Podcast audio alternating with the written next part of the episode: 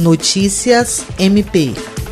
O MP Acreano e o Ministério Público do Trabalho reuniram sindicatos, gestores da Secretaria de Estado de Saúde, Procuradoria-Geral do Estado, conselhos profissionais e conselhos de políticas públicas para discutir a proposta de lei que cria o Instituto para prestar serviços à rede estadual de saúde. O promotor de justiça Glaucio Ney Shiromoshiro coordenou o encontro e ouviu as preocupações trazidas pelas entidades que representam os servidores da área.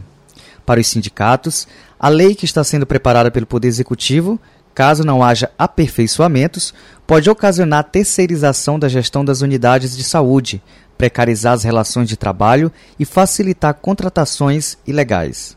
O governo, por sua vez, diz que o objetivo é melhorar os serviços de saúde e resolver a questão dos servidores do ProSaúde, que seriam absorvidos com a criação do Instituto. Segundo o promotor de justiça Glaucio Ney Shiromoshiro, o momento foi oportuno para colher informações e buscar aprimorar a minuta de projeto de lei com a participação dos segmentos interessados, definindo parâmetros de controle, unidades que estariam sujeitas a esse instituto, além da situação dos servidores do ProSaúde. Jaiderson Pérez, Agência de Notícias do Ministério Público do Estado do Acre.